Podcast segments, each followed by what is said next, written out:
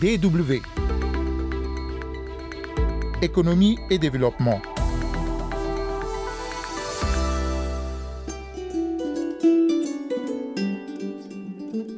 Le Cameroun n'exporte plus ses produits en direction des États-Unis sans droit de douane.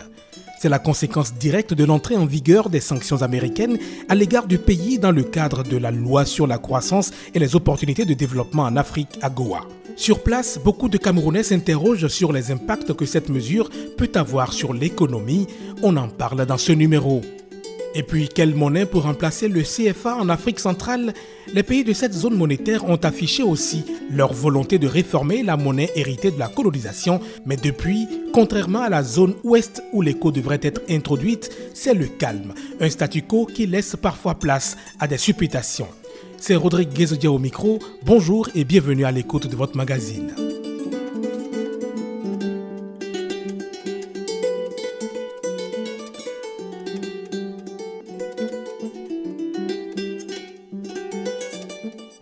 Le Cameroun dans l'œil du cyclone américain.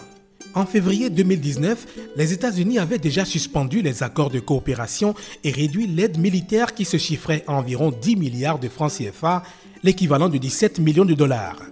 Dix mois plus tard, le président Donald Trump est allé plus loin en annonçant l'exclusion du pays de Paul Biya de l'AGOA, ce mécanisme mis en place pour appuyer les économies des pays de l'Afrique subsaharienne en facilitant les exportations sur le marché américain sans droit de douane. Grâce à la loi sur le développement et les opportunités africaines, les échanges entre Washington et Yaoundé ont porté des fruits estimés à quelques 212 milliards de francs CFA. Mais depuis le 1er janvier 2020 que le Cameroun n'est plus officiellement parmi les pays éligibles à l'AGOA, il n'exporte plus sans droit de douane en direction des États-Unis.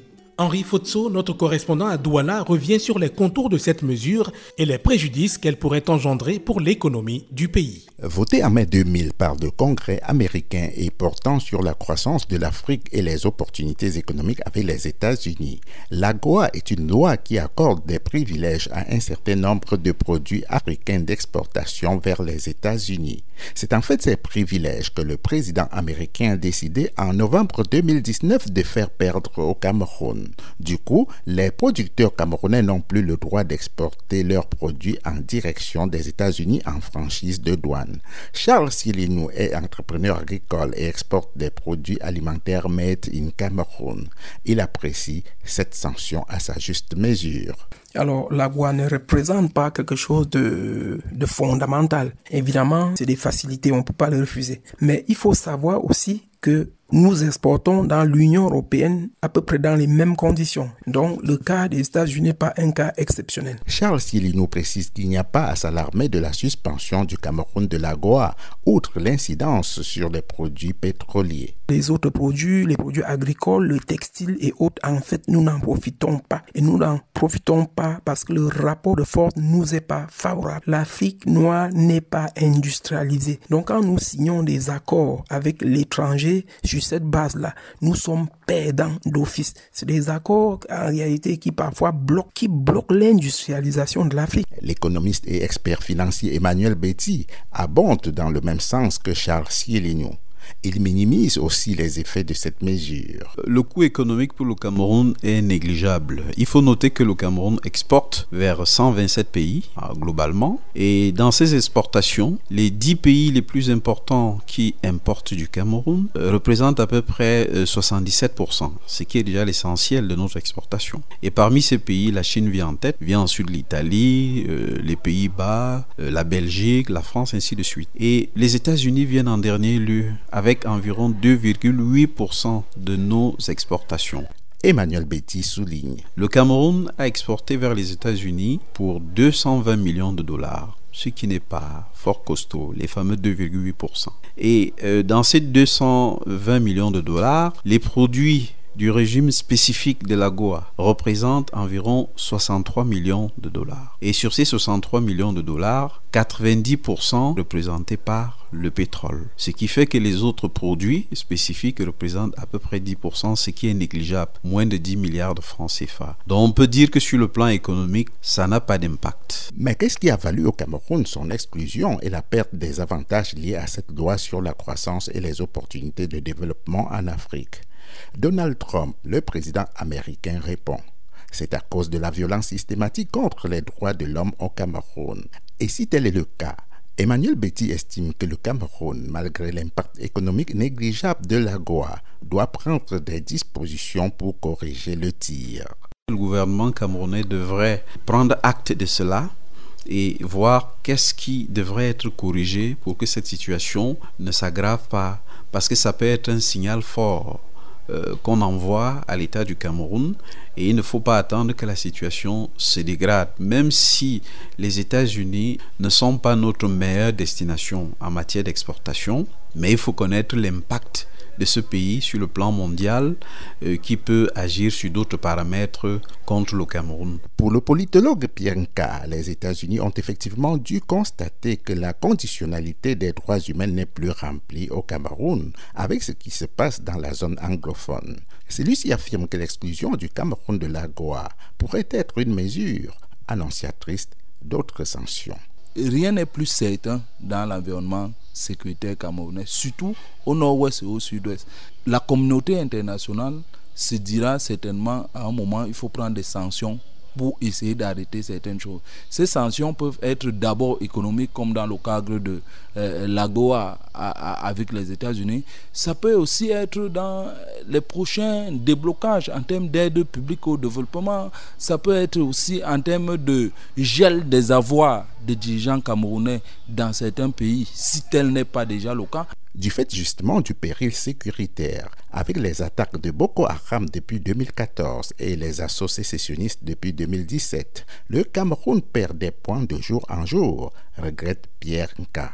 Sur le plan international, le plan économique, les performances du Cameroun ont baissé. Je vous prends deux rapports qui font foi. Le World Economic Forum de 2019 montre que le Cameroun a perdu deux places. On est aujourd'hui 123e sur 141 pays évalués. C'est un problème. Et selon le World Economic Forum, le Cameroun a perdu sa place de leader en Afrique centrale. Maintenant, prenons aussi le doing business. Le doing business au Cameroun également perd des points. Il a perdu une place. Même si le doing business maintient le Cameroun en termes de climat des affaires, c'est quand même un peu paradoxal au niveau plus élevé que le Gabon.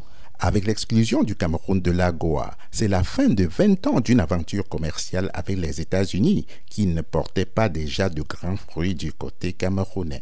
Une exclusion qui impacte l'organisation stratégique de l'État quand on sait que par un arrêté en octobre 2001, le Premier ministre créait auprès du ministre du Commerce un comité de suivi de la loi américaine avec pour mission de la vulgariser au Cameroun. Bien plus, dix ans plus tard, le Premier ministre avait signé le 23 mai 2011 un décret portant création dans ses services de la cellule technique de coordination, de suivi et d'accompagnement de la GOA au Cameroun. Henri Fotso à Douala pour la Deutsche Welle. On reste en Afrique centrale pour parler cette fois-ci de la monnaie qui doit remplacer le franc CFA.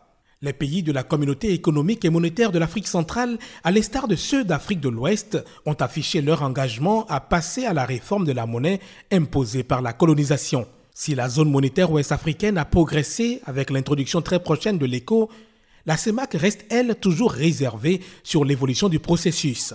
Le sujet fait toujours débat et certains spécialistes se permettent d'évoquer une future monnaie plus indépendante et plus opérationnelle qui devrait favoriser la mise en place d'économies de production industrielles capables de gagner des parts de marché à l'international. Nyam Ntimba, spécialiste des questions monétaires et président du think tank Sapere, estime pour sa part que c'est une question urgente. L'Afrique centrale, selon lui, a besoin maintenant de sa nouvelle monnaie. Il faudrait que les gens cessent de penser que dans l'histoire, c'est lorsqu'on a atteint un certain niveau de développement économique ou industriel que la monnaie est devenue une chose importante. Mais non, messieurs, les États-Unis n'ont pas attendu de devenir la grande puissance industrielle euh, qu'ils sont devenus pour avoir le dollar à l'époque de l'Angleterre. Pas du tout. Les États-Unis euh, et, bien d'autres pays ont eu leur monnaie au moment de leur indépendance, un point barre. Il s'agit d'avoir une monnaie parce que la question de fond, lorsque vous avez votre monnaie, c'est au bout du compte quelles sont les alliances que vous faites avec les autres monnaies qui existent à l'international et comment vous la gérez, avec quel niveau de rigueur et d'expertise vous gérez votre monnaie. C'est ça les questions de fond. Il faut savoir que la monnaie en elle-même est une opportunité industrielle. D'ailleurs même, vous pouvez aller sur beaucoup d'études qui ont été faites. J'ai créé la page Facebook Cameroun, notre monnaie nationale depuis 2009. Vous y trouverez un certain nombre d'éléments. Avoir une monnaie dans notre région Afrique centrale créerait beaucoup plus d'emplois que pratiquement tous les emplois du secteur public dans les six pays de la CEMAC sur une période de 10 ans permettrait simplement pour la gestion, la production, la logistique de cette monnaie, nous créerons en 10 ans beaucoup plus d'emplois aujourd'hui. Donc, nous n'avons pas à attendre. Nous n'avons pas à espérer qu'il y ait un certain niveau de production industrielle, à moins que ces experts pensent que le niveau actuel de développement de la production industrielle dans notre région, porté par le Cameroun, suffit pour la gestion d'une monnaie. Dans ce cas-là, je suis d'accord avec eux. Et effectivement, je pense que nous pouvons gérer notre monnaie. Mais cela n'a rien à voir avec le niveau de développement économique. Il y a des pays qui sont de très loin moins développés que le Cameroun et qui ont leur monnaie. Et je vous prends un exemple tout bête, Sao Tomé et Principe. Le Bhoutan. Ça n'a leur niveau de production industrielle n'a rien à voir avec le niveau de production du Cameroun. Donc, ce qu'il faut aujourd'hui, c'est plutôt une volonté politique, c'est la volonté d'être indépendant la volonté d'être, d'exister sur la scène commerciale internationale, sur la scène financière et économique internationale. C'est de cela dont nous avons besoin et c'est pour ça qu'il nous faut notre monnaie. Sans notre monnaie, nous n'achetons nulle part. C'est un intermédiaire qui achète pour nous, qui vend pour nous, qui encaisse pour nous, qui gère nos recettes pour nous et nous ne gérons rien du tout. Ça veut dire que nous n'existons pas. La question de la monnaie en Afrique centrale et en Afrique de l'Ouest est la question to be or not to be. Les regards restent tournés vers la Banque des États d'Afrique centrale, chargée de préparer le schéma devant conduire à cette réforme du franc CFA. Merci à Nyam Ntemba, spécialiste des questions monétaires. Merci à vous également de votre fidélité. Retrouvez un nouveau numéro de votre magazine la semaine prochaine, même heure, même endroit. Au revoir. sakanatin tuwena ayalela ayalela. Ndutunanin sofa ayalela ayalela. Sakanatin tuwena ayalela.